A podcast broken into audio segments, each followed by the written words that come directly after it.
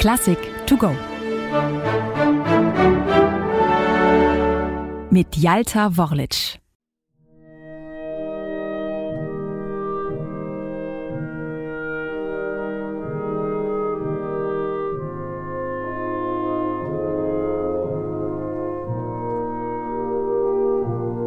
Man möchte fast meinen, es handele sich bei diesen Tönen um Musik von Wolfgang Amadeus Mozart. Doch weit gefehlt.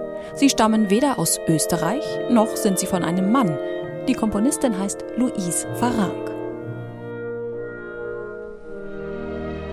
Jeanne-Louise Farranc wird am 31. Mai 1804 in Paris unter dem Mädchennamen Dumont geboren. Sie entstammt einer bekannten Bildhauerfamilie und wächst in einer Künstlerkolonie auf. Dass sie ein Mädchen ist, spielt in ihrem Umfeld keine Rolle. Louise wird genauso gefördert wie die männlichen Kinder, mit dem einzigen Unterschied, dass man bei ihr sehr schnell das große musikalische Talent entdeckt. Besondere Begabung zeigt Louise am Klavier. Bereits in jungen Jahren zeichnet sich eine ernstzunehmende Pianistinnenlaufbahn ab. Doch die junge Frau will mehr. Und so beginnt sie im Alter von 15 Jahren zusätzlich Komposition und Musiktheorie zu studieren. Mit 17 heiratet sie dann ihre große Liebe, den Flötisten Aristide Farranc, der später einen eigenen Musikverlag gründet, in dem er die Werke seiner Frau publiziert.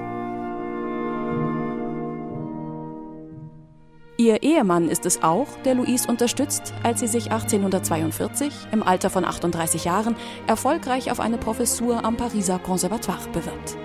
Es ist eine Sensation, denn noch nie zuvor hat eine Frau in Europa eine solche Position bekleidet.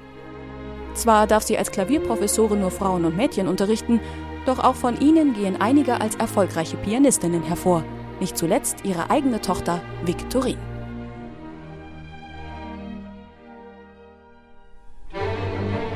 (1847) macht sich Louise Farranc an die Arbeit an ihrer dritten Sinfonie.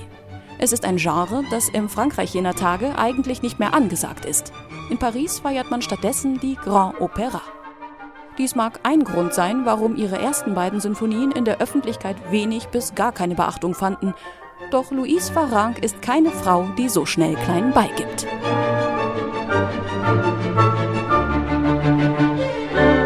Mit Erfolg hatte sie wenige Jahre zuvor eine Gehaltsangleichung an ihre männlichen Professorenkollegen erstritten. Nun also komponiert sie selbstbewusst ihre dritte Sinfonie. Und die kann sich hören lassen, müssen denn nun auch ihre Zeitgenossen zugeben. Diese Symphonie verströmt den Duft der guten Schule, ist etwa in einer musikalischen Wochenzeitung zu lesen. Das Adagio-Thema und das Scherzo sind die herausragendsten Sätze dieses Werkes, das Madame Farranc in die Riege unserer ersten Komponisten einreiht.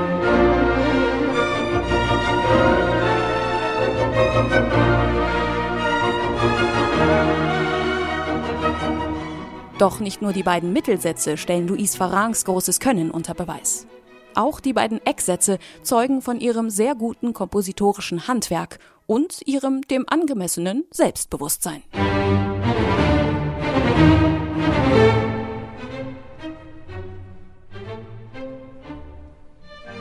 Das Finale steht zum Abschluss der Sinfonie nicht etwa in Dur, sondern verbleibt in der Grundtonart G-Moll.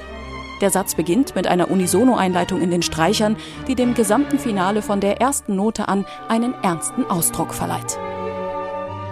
Wie schon in der gesamten Sinfonie folgt Farranc auch im Finale der klassischen Formtradition, paart diese aber mit einer zeitgenössischen Klangsprache.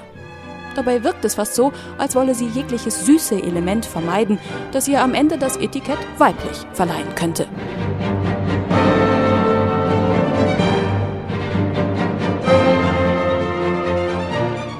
Die Uraufführung der dritten Sinfonie wird ein großer Erfolg.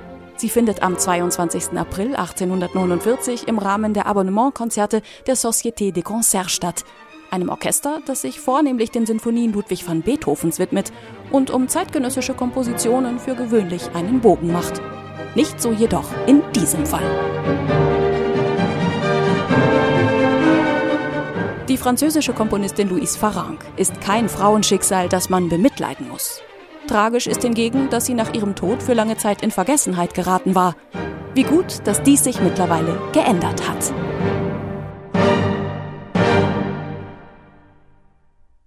Eine digitale Werkeinführung des Norddeutschen Rundfunks.